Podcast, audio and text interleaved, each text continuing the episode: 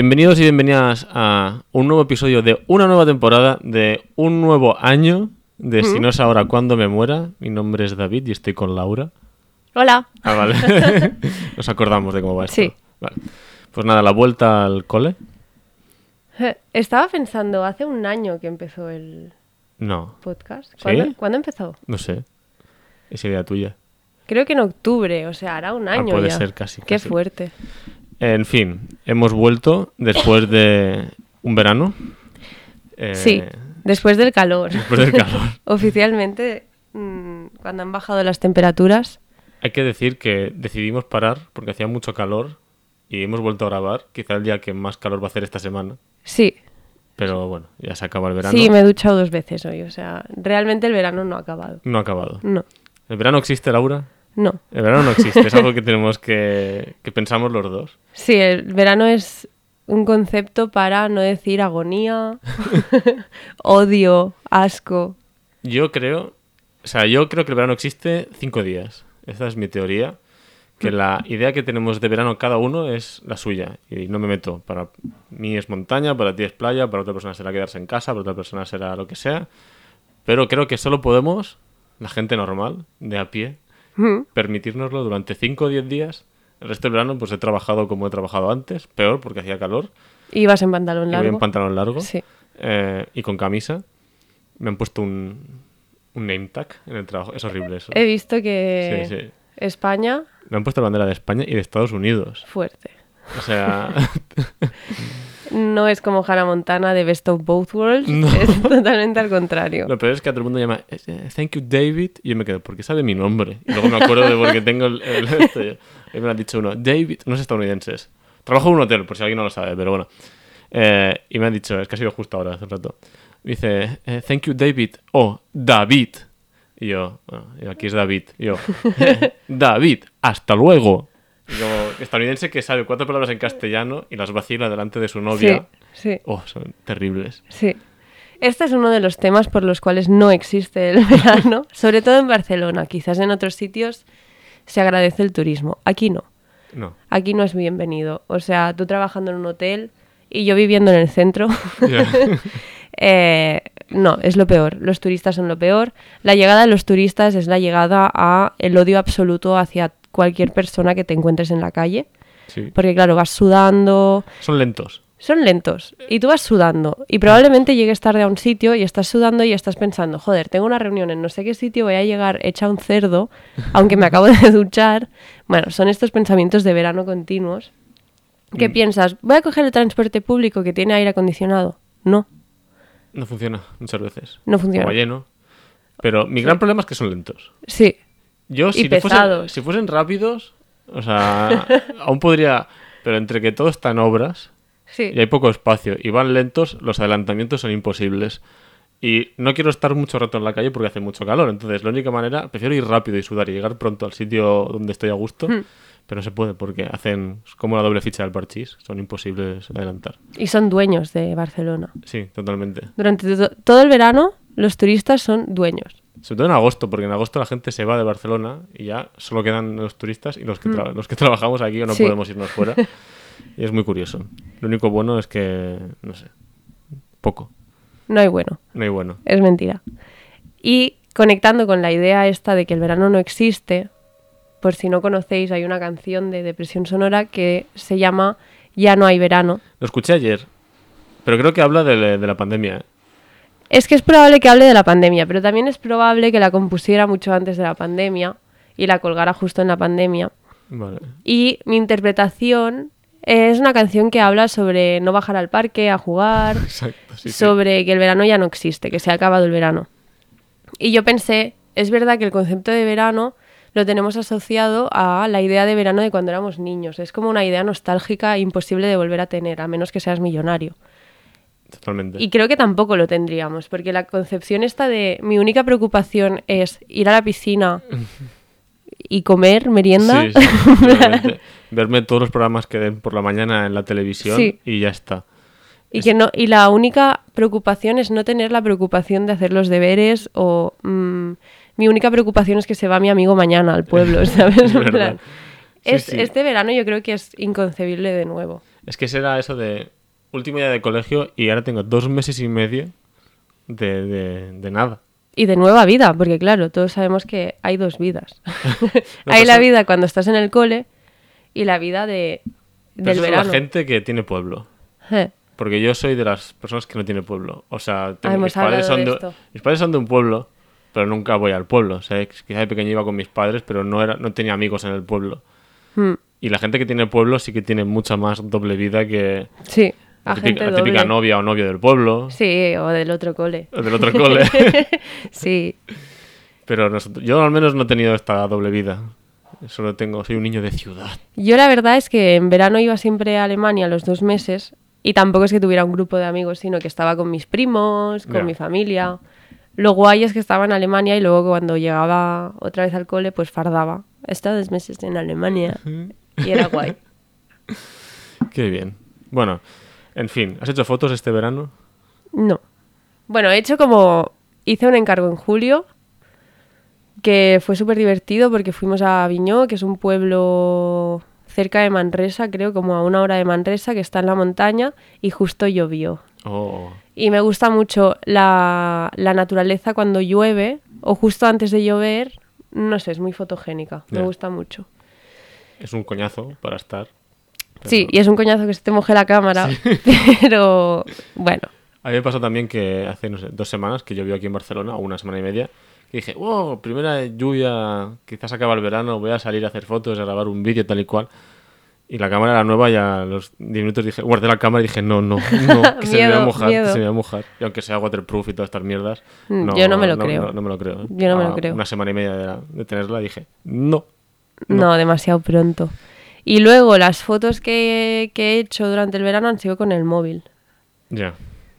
¿Y, Y- las has mirado otra vez? Sí, ¿Sí? sí, he hecho de Yayurra. Estos días, cuando volví a ver a mis amigas o veía a mi abuela, pues mira, mira esta foto de tal día de no sé dónde. Sí, he hecho de Patty Selman, Los Simpsons. Sí, de las diapositivas. las diapositivas, sí. mil por cien. Yo revisé el otro día que hablábamos, revisé el móvil a ver si tenía muchas fotos de verano. No tenía muchas fotos de verano. Hmm. He disparado dos carretes, digamos, en mis cinco días de vacaciones. Eh, sí que es cierto que disparé tres en Berlín, pero era muy al principio de junio, que no era verano aún. Era antes de San Juan. Entonces No. no, es, no es verano. No, oficialmente no es. No es verano. Eh, y luego he disparado dos carretes de street. Uno muy al principio del verano y otro muy al final del verano. Y lo único que me ha dejado el verano en relación a la fotografía es dudar, dudar de si me gusta la fotografía. Sí, Porque yo pensaba, si tanto me gusta la fotografía, estaría haciendo fotos a pesar del calor que hace. Em, a ver, yo también lo pienso cada verano, porque cada verano es lo mismo. O sea, cada verano o bien llevo la cámara y la acabo sin usar, o no la llevo porque digo, es que siempre la llevo y no la uso. Ya. Tengo siempre este dilema a la hora de hacer la maleta. Y este verano he decidido no llevarla. ¿Y qué ha pasado? Pues que no la he usado y tampoco he tenido, no he tenido ganas tampoco de decir, hostia, ahora la cámara podría ir a no sé dónde. Que a mí me pasa al revés. La verdad es que no. La Me llevo todo y no hago nada luego.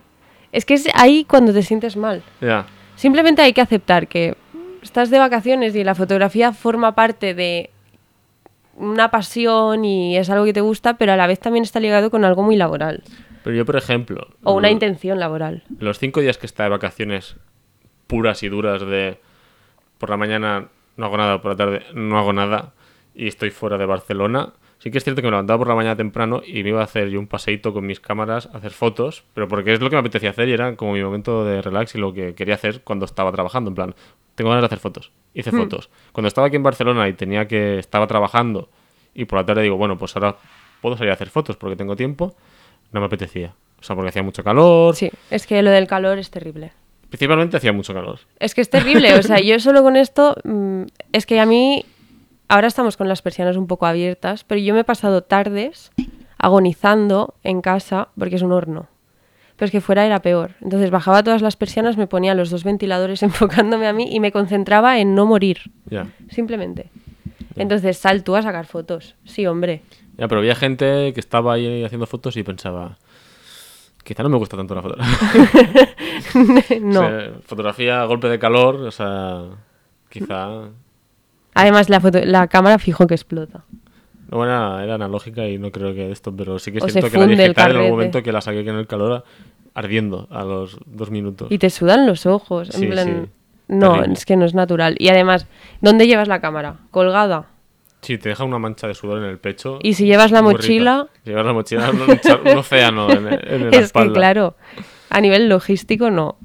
Pero bueno, aparte de dudar de mí mismo, tampoco me ha dejado mucho más el verano en cuanto a fotografía. De hecho, lo hablábamos, yo he hecho un, un parón total Hmm. en cuanto a hacer fotos y en pensar en fotos. Sí, nos ha costado pensar, en Nos general. pensar. Y yo pensaba que había pensado, pero tampoco había pensado tanto.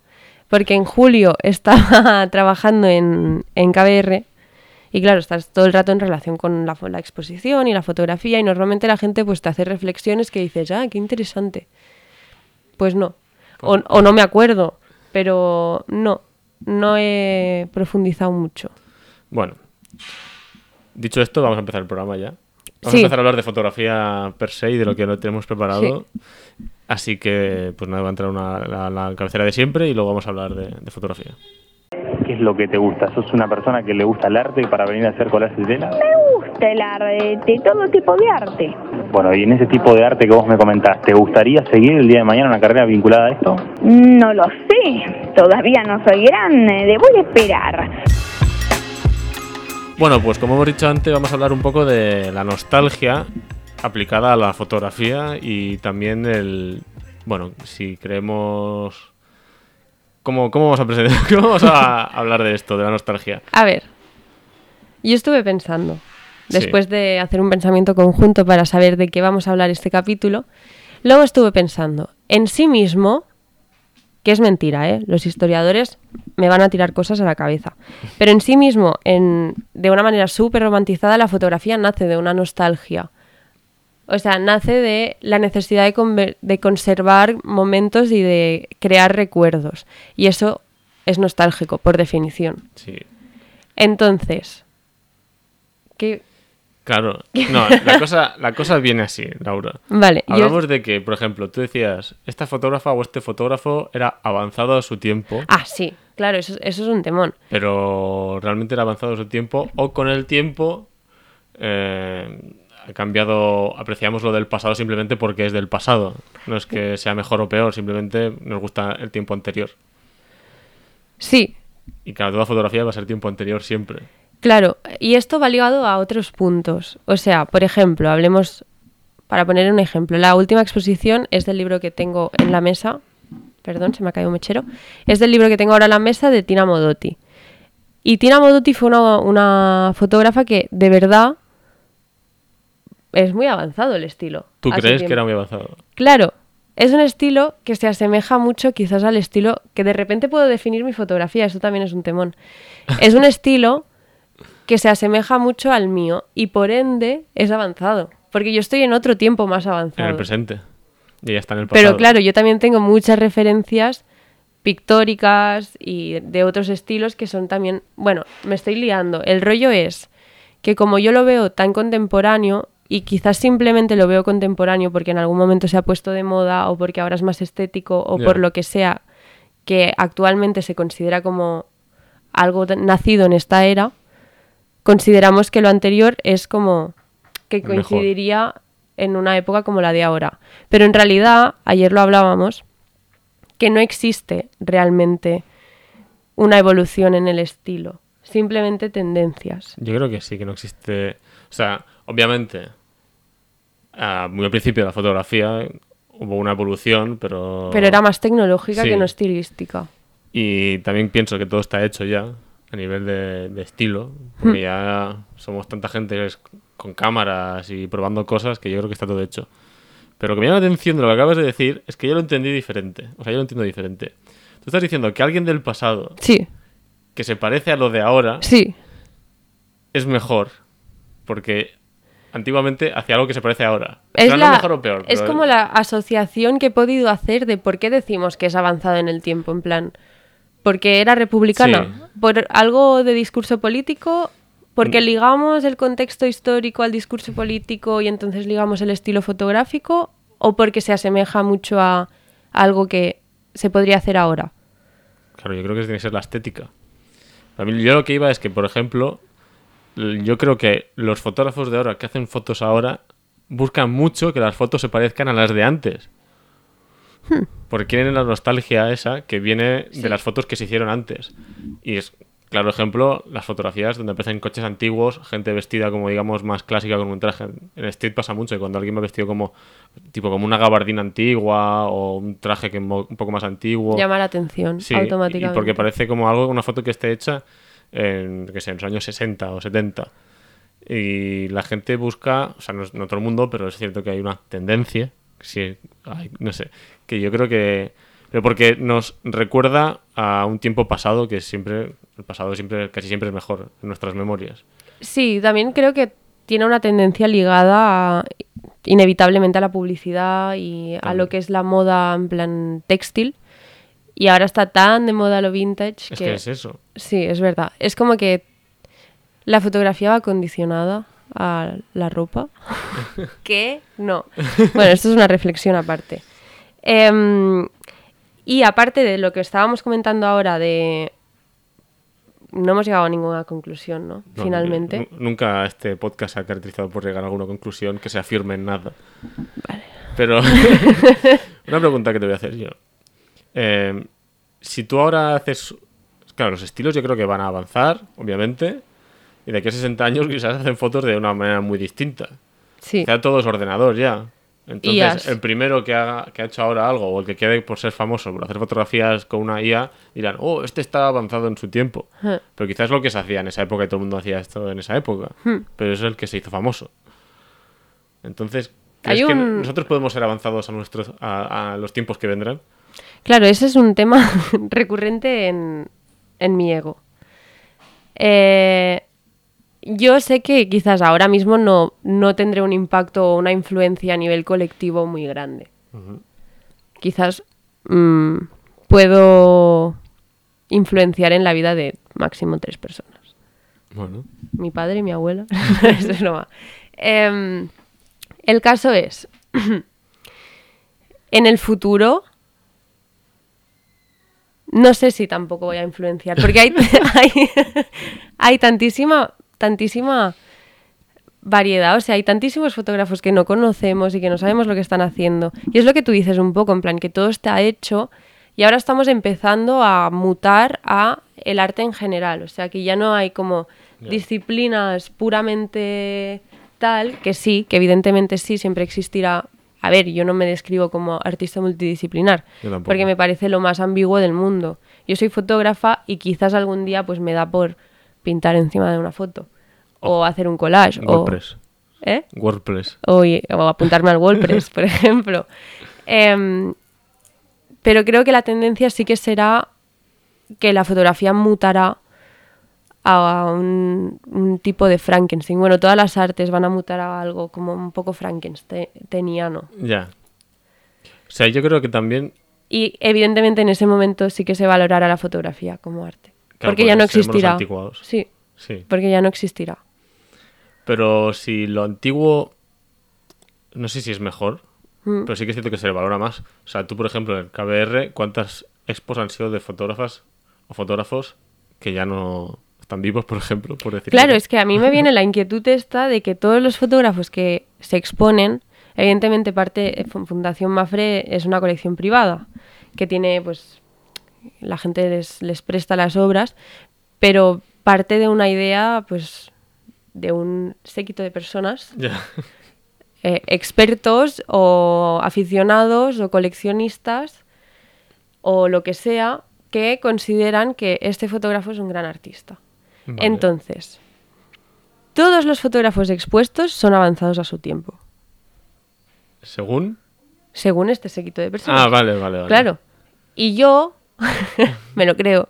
Yo me lo creo. O sea, yo veo la expo y digo, hostia, pues sí. Sí que es verdad que esta composición para ser los años 20, pues está heavy. Pero yo no, años est- 20, sí. claro, yo no estaba en los años 20. Ya, no. yo no sé cuál era la tendencia fotográfica en los años 20. Tampoco soy una experta en historia de la fotografía. Pero yo pienso que cualquier cosa de los años 20-30 me resuena mucho al cine y me resuena a algo como muy muy recto. También lo valoras más porque tenían menos medios, quiero decir, porque era más complicado, porque las cámaras en esa época no tenían fotómetro, tenían que exponer a ojo, porque Mira. tenían que enfocar manualmente. ¿Le das algún tipo de valor extra si las fotos son de esta manera? A nivel técnico le doy mucho valor, por ejemplo, a, a los... Pero es más por el objeto que no tanto por la técnica, como a los contactos o a las placas, Bueno, o como que el objeto haya sobrevivido al tiempo, eso me parece una locura. ya, eso sí. Pero volviendo a lo de... ¿Recuperamos? Recupera. Volvien- volvim- Te, te mando tus pensamientos. Eh, así, volviendo a lo de los años 20, Sí. que también ahora estaba pensando, me acaba de venir, quizás no tiene ningún sentido luego. Em, también es verdad que ahora empiezan a salir, por ejemplo, autoras olvidadas o autores de colectivos marginales o de políticas eh, que no son las mayoritarias. Entonces, quizás lo que nosotros conocemos de la historia de la fotografía, que es por eso quizás que yo conozco lo recto, lo no sé qué, lo pulcro o puro, em, es porque tampoco conocemos en la contracultura de ese momento. Exacto.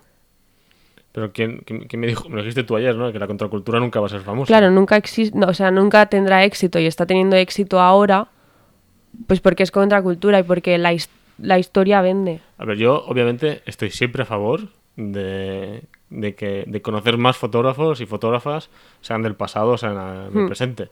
O sea, si ahora me sacan, ponte que una, una mujer hizo, que ya ha pasado, o sea, ¿no? Eh, Sobre Barcelona, la guerra civil, me parece que una de Sí. las fotógrafas, no era aquí, pero era, no sé dónde era, Francesca, no me acuerdo, pero bueno, era una fotógrafa que vino aquí y hizo fotos.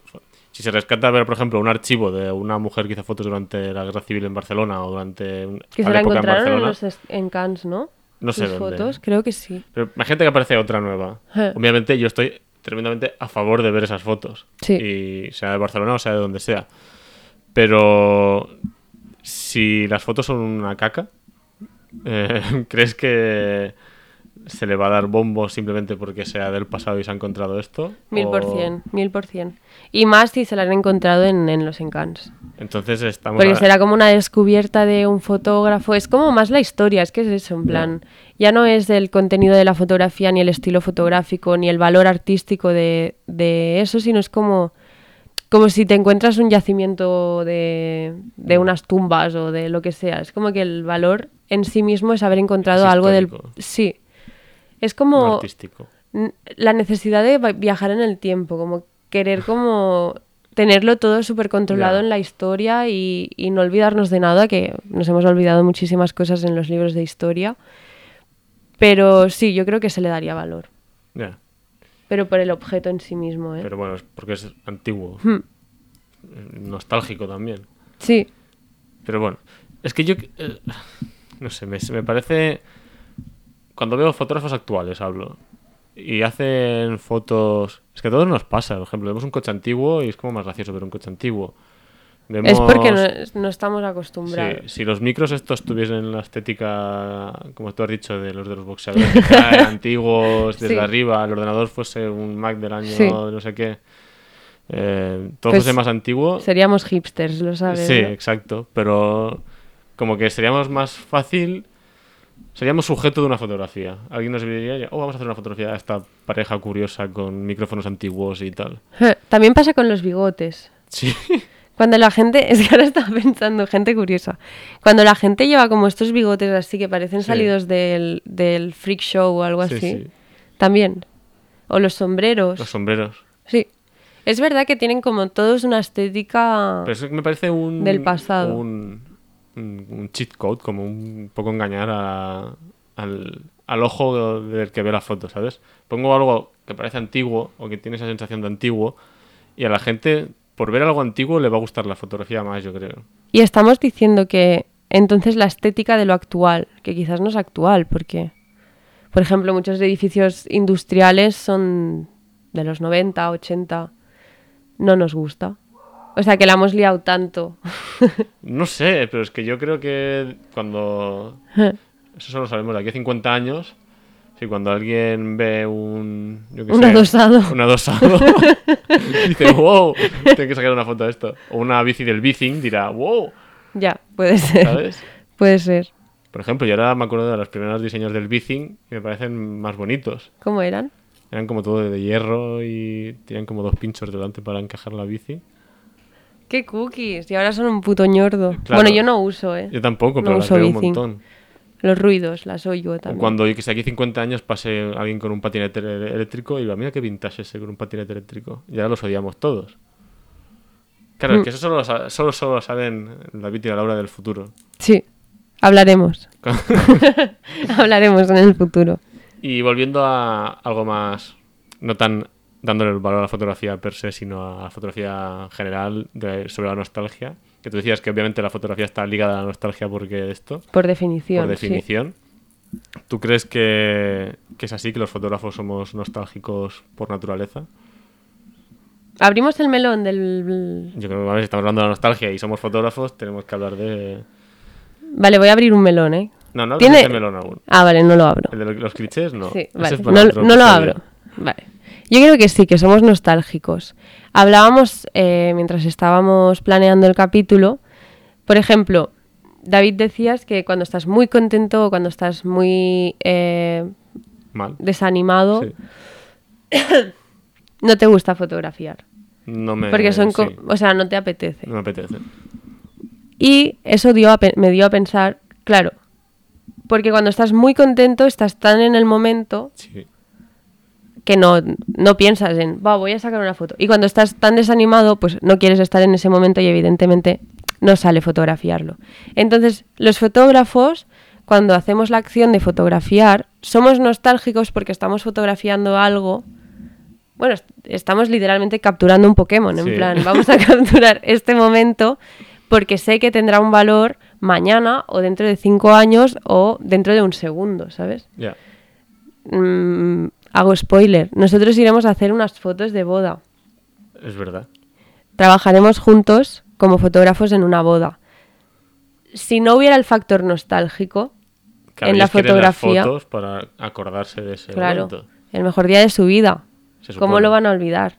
Y además, ¿cómo, cómo demuestras que te has casado si no hay las fotografías? Eso también es un tema, en plan, la necesidad de demostrar el recuerdo para poder reafirmarte, supongo que a ti mismo, "Oh, qué bonito fue ese momento, ¿no? Sí. Hay un- hay- es, es un arma de doble filo la fotografía. Es bonita, pero a la vez es como... una tortura un poco extraña. Una foto que no quieres volver a ver nunca. Claro. Pero es lo que decía. Vamos a ver también. ¿Quieres que hable el melón Julieta Venegas? Fuerte. Bueno, pues La amo. Julieta Venegas me pasaste una captura de pantalla de su Instagram que tiene puesto. Sí, la estaba stalkeando. estaba stalkeando a Julieta Venegas. Porque la amo. Y en su. Era en su descripción Sí, en su de de Instagram. Súper fuerte. Puso. Voy a consultarlo. Búscalo. Información importante. Porque Julieta Venegas Mm. va a ser invitada especial en Sí. este podcast. Necesitamos una explicación. Tenemos que invitar a Julieta Venegas y a Andrés Buenafuente, que son las dos personas que quieren hablar de fotografía. Dice. No son fotos hasta que las imprimes. Fax. Pero yo creo que, claro, si estamos hablando de. Te decía, porque si fotografiamos un momento que no queremos recordar, podemos quemar la foto. Pero si no la imprimes, no puedes quemar la foto. Y borrarla. Uy, perdón. Y borrarla. Y borrarla no tiene el mismo rito místico. No, no. Es que claro, la fotografía viene de la alquimia, en plan, viene de un conjuro mágico, un intento a la inmortalidad que nace la fotografía irónicamente. Bueno, yo creo que es un mito, pero me gusta creer esa historia. En el intento de buscar la piedra filosofal, la piedra de la inmortalidad, se cae en quimi- Es que la fotografía también es por accidente. Es como Yo un no tengo hijo ni idea de cómo nace la fotografía. por accidente, todo es por accidente, Siempre. siempre. Que alguien hace consigue fijar una fotografía, ah, lo hizo por accidente. Siempre es así. Vale. O sea, la fotografía es el hijo de las artes no deseado. ¿En serio? No, me lo acabo de inventar. Te Pero me, un, ha poco, un poco Dumbledore ya. me ha ¿eh? quedado bien, Sí. es que estoy un poco Dumbledore. sí, está hablando de Dumbledore. Em, me he perdido en mi propio hilo. Que eso Ah. es un accidente. Es un accidente. Y que nace- Piedra- ah, nace la, nace la fotografía. Ahí nace la fotografía a través de un intento de buscar la inmortalidad. Vale. ¿Y qué? qué más? Ah, Que sí. tiene que ser el papel. Ah, eso. Que el rito, el rito como de revelar el carrete, ponerlo en papel, también tiene que ser reversible y para eso tiene que ser tangible, Ah, ¿sabes? Claro. Una foto maldita. Como deshace del conjuro por el ordenador. No pots. No pots. Es verdad. No pots. Es verdad, tiene que ser reversible. Me gusta eso que sea. Sí. Y por ejemplo, esto no te lo dije ayer, pero yo pensé mucho, porque también he estado pensando, "Uf, quizás ya se me ha pasado Vale. la época fotógrafa. Y dije, tengo que volver al labo. Es que es muy importante ¿Por qué? Porque ¿dónde está la magia? En el labo. en el laboratorio. Sí. Sí, porque aunque eh, te impriman las fotos otra persona, No es lo, mi- no no, es lo mismo. no es lo mismo. Pero no es lo mismo porque es antiguo y está también el factor Es por- nostálgico ahí también. Sí, y por, y por las sensaciones, en plan, yo soy fumadora y cuando después de revelar me hago un piti, siempre tengo la paranoia de, buah, me está entrando cianuro en los pulmones o me está entrando algo muy chungo, un químico. Yo lo mío es peor porque soy mere- merendador, que merienda después del laboratorio. Me como un donut digo, "Pues me estoy comiendo todo el químico.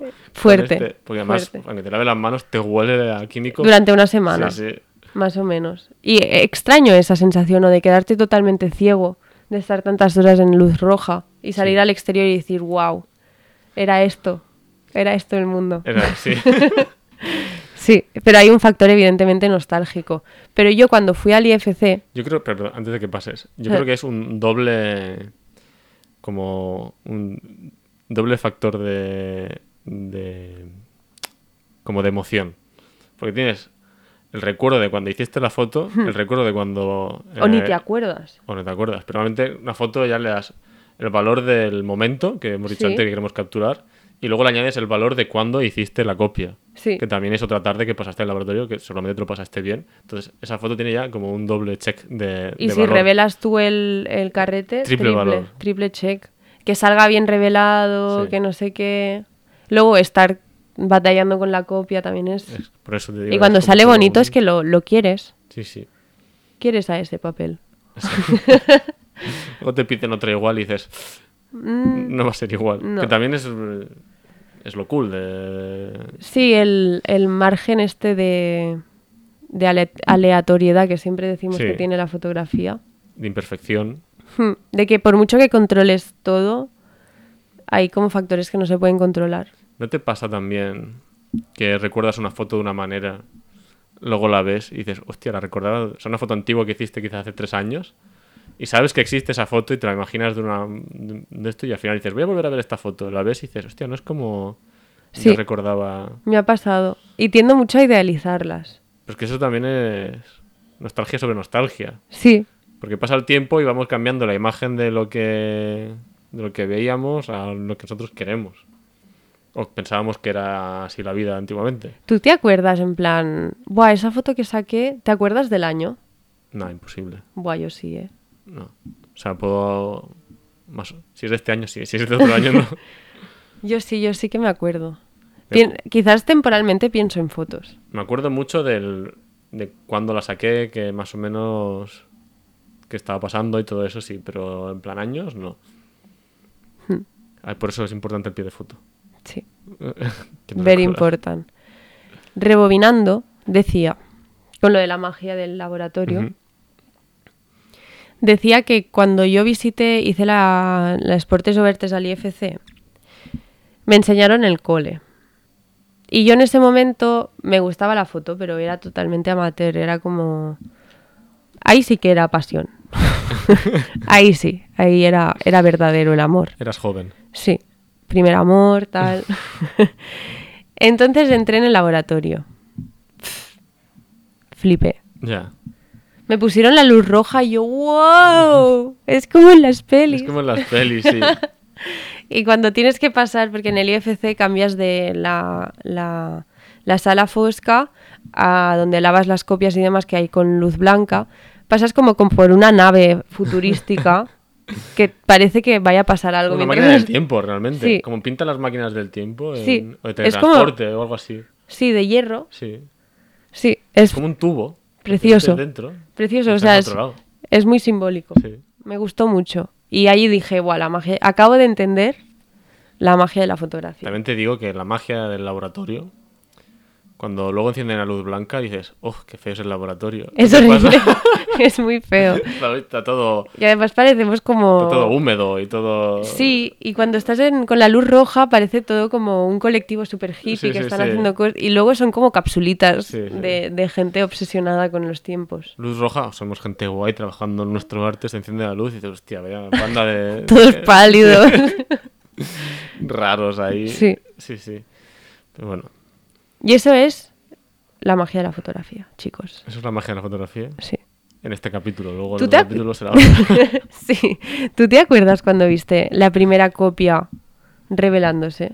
Sí, ¿Te acuerdas de se me quemó. Pero, Pero- negra. Pero, Pero me acuerdo, porque, pero vamos, porque porque te emocionaste un montón. O sea, me emocioné y dijiste- dije, ¿qué mierda es esto? No me va a volver a pasar nunca más. Me dejé las, las, las- palancas levantadas para enfocar. Me pasa también a al, veces. al segundo se puso negra y dije, no, esto es lo Pero que cuando tenía que empezaba a pasar". salir Sí, dijiste, ¡hola! Sí, sí. Súper loco. O sea, es, un- es una experiencia. Es mística, es que es casi Es mística. increíble, sí, sí. Yo siempre lo he dicho que el laboratorio es salud mental. Mm, Me voy a apuntar. Eh, yo lo tengo clarísimo. Siempre voy menos de lo que me gustaría ir. De hecho, hoy había quedado para ir con Alba y al final no, no voy. ¿Por qué? Porque estoy grabando esto y luego es el cumpleaños de mi madre. Ah, es verdad. Felicidades, mamá. Cosas. Eh, Felicidades, pero, mamá de David. Pero sí, o sea, siempre que voy es como, wow, tengo que venir más. Y mira que lo tengo a 15 minutos andando de mi casa. O sea, tampoco es que tenga Pues tendremos que hacer hacer un pacto. Yo ya tengo un pacto, pero luego no lo cumplo. Pero sí que. Y si yo te digo hola. No, no, sí. Bueno, ahora- lo hablamos luego. Bueno, quedamos un día, nos quedamos en el podcast. Perdón, chicos. No es el sitio. Un momento. En fin. Que sí, que hay que ir al laboratorio. Yo, me- Sí. yo estoy para ir. Y creo que es la manera para reconectar, para aprender, para apreciar. Y porque la fotografía digital mola mogollón, la- el avance tecnológico está guapísimo, pero... yo- Eh, Nostalgia. Sí, nostalgia. Y luego te hablaba también. Digo, si se le valora a la gente que. Porque usaba cámaras más antiguas o carretes, El y factor, y todo sí. esto. Y ha llegado un punto en que no sirve porque hay gente disparando con cámaras que se usaban ya en los años 60-70. Hay gente que usa, usa la Leica M2, Hmm. la Leica M3 que se usaba también en esa, en esa época. Y entonces, quiero decir, el valor ya no puede ser técnico porque hay gente que usando las mismas técnicas que antes, incluso gente que usa el colodión y todas estas técnicas. Hmm. Entonces yo creo que es la nostalgia va ligada de la estética, inevitablemente más que de la técnica, y también del, del no sé, de que es un tiempo, suponemos que mejor, aunque muchas veces no es mejor. No, No, porque sé que se ven fotos de la guerra civil, pues obviamente no es mejor. no, no es mejor. Pero ves una foto de la guerra civil o de la, la plaza, la plaza San Jaume en la guerra civil con las barricadas y dices, wow. Pero también hablamos de esto, el, el- las ganas de querer vivir algo Histórico. histórico y las no ganas de querer vivir algo histórico a la vez. Sí, que es... Bueno, y supongo que mientras lo estás viviendo no eres consciente ¿no? del impacto que puede tener esta fotografía, que quizás es la única fotografía que haces en tu vida y de repente Sí, como le hablaba de, tengo un póster de, de fotografías de cuando empezaron a derrumbar el muro de Berlín. Joder, qué fuerte, ¿sabes? ya. Qué fuerte hacer esa foto. Sí, El primer agujerito, que- ¿sabes? Era un- tío que fue sí. allí a- y te hago una cámara. ¿no? Con una point and shoot. Sí. no, pero es verdad porque, quiero decir, no sabemos cuándo, qué es histórico o qué no va a ser histórico. Hmm. Pero yo creo que como buen egoísmo de fotógrafo que tenemos, Eh. siempre estamos deseando de que pase algo histórico. Y quizás si fotografío algo histórico, eh, se me va a reconocer por esa fotografía que hice de ese momento histórico. Pero hoy en día cuando hay que hablar que cuando pasa algo histórico, por ejemplo la pandemia, que es algo histórico, cuántos fotógrafos había y no fotógrafos. O sea, el archivo digital y fotográfico Eh, que hay fue de la pandemia, locura. si conseguimos, o sea, si juntamos la gente que a propósito hizo un, un proyecto sobre la pandemia y los que no hicieron a propósito simplemente se grababan subiendo sé, su rutina del gym en casa o todo lo que hacían en casa Todo el contenido que se creó. sin querer crear nada histórico, pero sí, también es fue una histórico. barbaridad. Sí, sí. Entonces yo creo que queremos que pase algo y que creemos o podemos pensar en plan, ¿seré yo el fotógrafo que pase a la historia de este momento Por esta histórico? foto. O la foto que se le hizo al grupo de no sé quién, que es la mitiquísima. Sí. Bueno, hay como. Eso es. Este es como entre. Nostalgia y ego. Claro, va, va mezclado. Uh, ya tenemos dos adjetivos para un fotógrafo. Sí. Nostálgico y... Y ególatra, sí. Así es. Porque hay como. Sí que es verdad que tenemos como la mm, necesidad de aprobación de la historia o algo así. Como. La única manera de acceder es haciendo una foto de un evento histórico o haciendo una foto de un personaje público muy famoso o del grupo de turno o de lo que sea. Pues al final tenemos que estar todo el rato pensando que estamos viviendo algo histórico, porque si no, ¿qué sentido tiene tu carrera? Ya. No sé, o sea, es que o eso o, Es broma.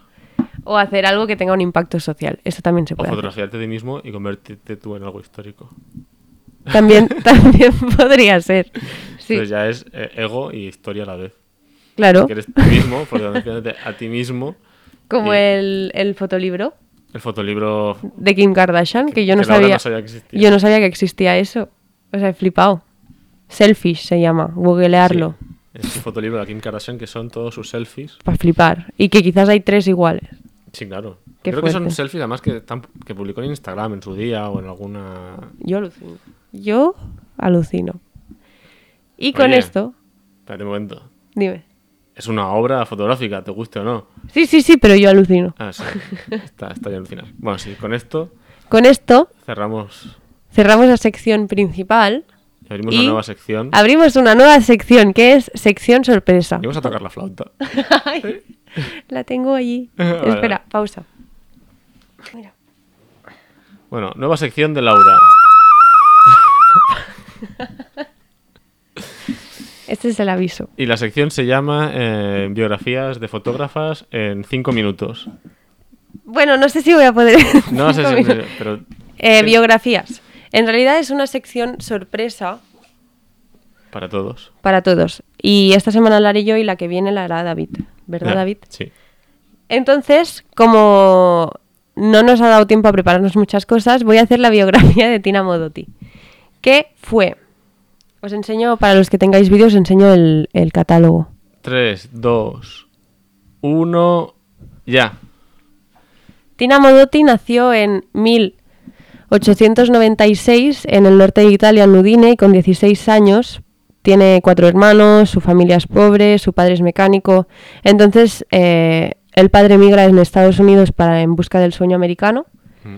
y ella con 16 años emigra también sola, se reúne después con su familia y empieza a trabajar en una fábrica textil. De ahí que empieza a conocer al, em, bueno, al centro intelectual y artístico italiano y se inicia en el teatro.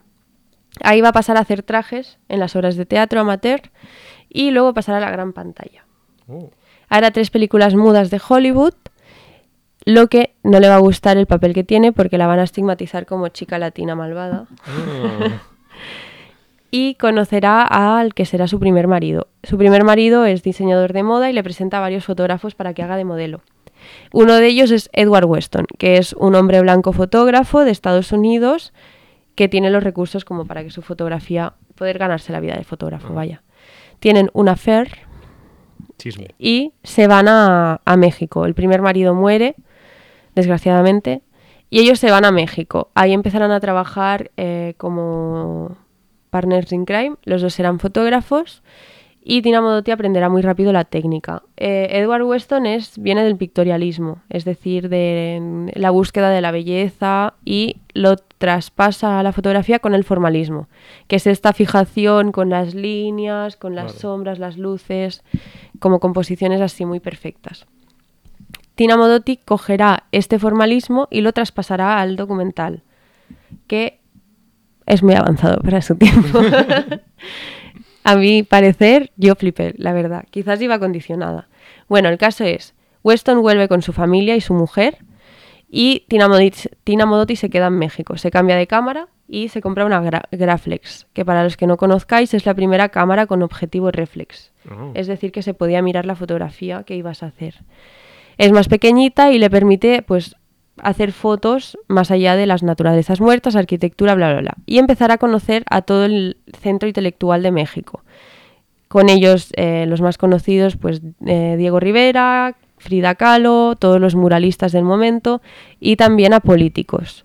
En ese momento en México hay como un foco de luz en la política de izquierda y eh, empiezan a hacer el político comunista, el político, el Partido Comunista, al cual Tina Modotti se va a, a liar y va a, trabajar como periodista. Ella va a hacer un reportaje en Tehuantepec, que es un matriarcado de México, y va a fotografiar sobre todo símbolos como las manos de la gente que trabaja la tierra, las madres como símbolo de la responsabilidad y el peso, eh, las mujeres lavando la ropa todas juntas como... No, no existía el feminismo, pero es un protofeminismo como espacio público para las mujeres y bueno, se va a dedicar básicamente a fotografiar al proletario, al proletariado, de una manera súper humana, es como una fotografía muy encarnada, no, no hay como una distinción entre el fotógrafo y el, que foto- y el fotografiado, me parece, bueno, que ella se integró muy bien en, en todos los trabajos que hacía y em, llega un momento en el que la echan de México por comunista. Dicen que intentó matar al presidente, mentira. Y eh, se casa con un cubano, también, también comunista, al que van a matar en la calle. A su lado, muy fuerte. Ah, Lo matan. Sí, sí, Ah, sí. vale, vale. Y hubo un momento en el que se pensó que lo había matado Tina Modotti. Se juntó esto con el intento de asesinato falso y la echaron de México. Vale. Al final se descubrió que no fue ella, que fueron unos, unos espías cubanos. Porque en ese momento es como en las pelis, en plan existían espías y Sí. era todo muy chungo. Entonces, cuando la echan de México, se va a Alemania y luego vendrá a España. En Alemania ya empieza a dejar, estará en Berlín, empieza a dejar, ah, no, también se va a la URSS, empieza a dejar la fotografía. Eh, hace unas fotografías como ya un poco burlescas, como burlándose del blanco, como un poco despreciando lo que ve. Y eh, cuando viene a, a España, en plena guerra civil, va a hacer toda la coordinación del Socorro Rojo, que es básicamente pues coordinar las infraestructuras de enfermería. También llegó a disfrazarse de monja porque es sabido que las monjas mataban a republicanos. Así. Sí, entonces se colaba ella disfrazada de monja para poder salvar a los republicanos y ayudó al exilio, es que es muy fuerte. Es una película, tío. es muy fuerte. Ayudó al exilio a pues varias gente conocida como Rafael Alberti. Bueno, tenía un círculo de amistades muy fuerte. Em, cuando gana Franco, hace el exilio a pie por los Pirineos y vuelve a México eh, con el nombre de María, pero desgraciadamente con la misma cara, y muere casualmente en un taxi mm, a la edad de 46 años por un ataque de corazón, Casualmente. casualmente. Yo no me lo creo. Hay un, hay un libro como de sospechas de, de que lo, la mataron a tiros. Pero bueno, la versión oficial es que murió de un ataque de corazón. Quizá le dio un susto el- los, tiro- los tiros y se murió. Puede ser, puede ser. Y esta es la gran historia de Tina Modotti, que durante muchísimo tiempo ha permanecido en la sombra como amante y musa. Y realmente, entre muchas cosas, fue una gran fotógrafa. Bueno, pues ahí tenéis. Enhorabuena, Laura. Prácticamente en cinco minutos.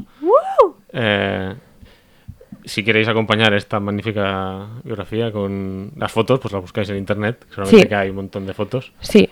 Esta, la de portada, bueno, para los que estéis solo escuchando, es, la foto es una fotografía mítica que intenta simbolizar la hoz y el martillo del símbolo comunista, pero con una mazorca, una guitarra y una... mm, un- Cartuchera de balas. Sí, una cartuchera de balas.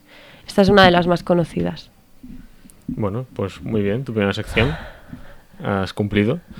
Y nada, con esto ya vamos a acabar el programa. No tengo ninguna pregunta. Tengo, pero entonces ya se va a alargar demasiado esto. Para el próximo episodio. Pero. ¿Recomendación? Recomendación. Hostia, ahora me has pillado aquí.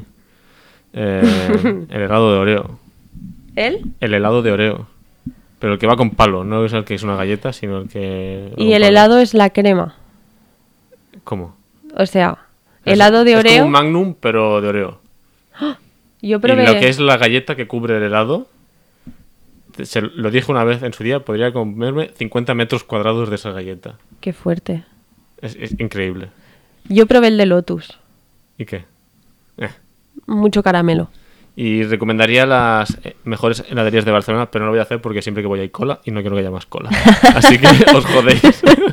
que os den, chicos. ¿Quieres recomendar algo antes de irte? Eh, no, he estado adicta a Gossip Girl XOXO. Así que no. Bueno, eso. os recomiendo eso si os Vale. gustan los culebrones. Chao. Chao. Dios.